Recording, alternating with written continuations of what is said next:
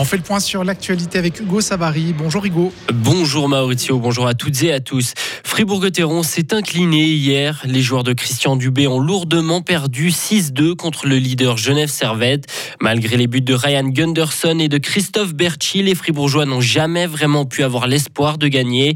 Les Genevois étaient tout simplement meilleurs et bon perdant. Le capitaine fribourgeois Julien Sprunger admet que ses adversaires étaient au-dessus hier soir. Genève a été meilleur. Je crois qu'ils ont, ils ont, ils ont été meilleurs dans tous les compartiments justement. Je crois qu'ils ont vraiment été euh, tactiquement, techniquement euh, dans, la, volonté aussi, euh, dans les, justement dans les duels. Je crois qu'ils étaient partout les premiers sur le puck, ils récupéraient tous les pucks et puis, et puis voilà, je crois qu'on peut s'en prendre qu'à nous-mêmes. Je crois que bien sûr Genève joue bien, Genève est opportuniste, ils sont, sont, très durs à jouer, mais je crois que ce soir c'était vraiment nous le problème. On a, on était trop, trop mou, on n'était pas été assez, assez volontaire et puis ça s'est payé cash. Les Fribourgeois abordent désormais une pause de deux semaines due à la trêve internationale. Le départ de la route du Rhum a été reporté à mardi ou mercredi en raison de la météo. Le départ de la mythique course transatlantique en solitaire aurait dû être donné ce dimanche. Les 138 marins s'élanceront de Saint-Malo à destination de la Guadeloupe. Le projet de transformation de la maison du Gruyère à Pringy a été mis à l'enquête hier. Les responsables de la maison du Gruyère espèrent pouvoir commencer les travaux de quatre bâtiments le printemps prochain.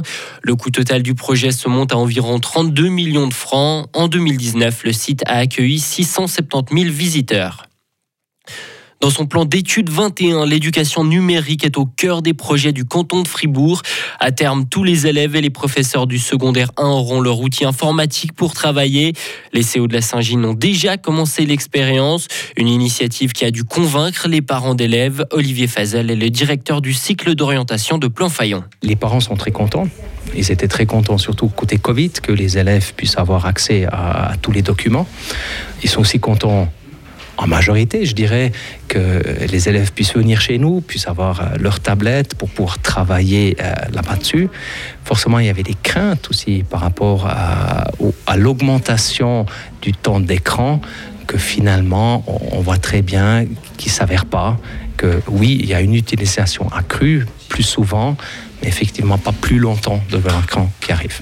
Les CO Saint-Ginois ont débuté la transition en 2019 déjà, les romans devraient suivre prochainement. La pression migratoire ne va pas diminuer ces prochaines années en Suisse. Au contraire, a averti la ministre de la Justice Karine Keller-Souter dans la Neue Zürcher Zeitung. La conseillère fédérale a expliqué qu'il fallait s'attendre à plusieurs vagues de migrants venus des pays pauvres. La population jeune de ces pays rêve de meilleures conditions de vie, ce qui pousse à partir vers l'Europe. Un bombardier américain va participer à des exercices aériens en Corée du Sud aujourd'hui. L'avion est capable de voler à basse altitude et d'emporter des armes nucléaires. Des appareils similaires avaient déjà été déployés en Irak ou encore en Afghanistan par les États-Unis. L'escalade des tensions continue dans la péninsule coréenne. Une trentaine de missiles avaient déjà été tirés par le nord entre mercredi et jeudi. Et il y a tout juste quelques heures, la Corée du Nord a repris ses tirs. La dictature a lancé quatre missiles de courte portée vers la mer Jaune selon l'armée sud-coréenne. Faire mourir de froid les Ukrainiens, ce serait la volonté de la Russie d'après les États-Unis. Depuis plusieurs semaines, Moscou tente de compenser ses défaites militaires en visant des infrastructures stratégiques.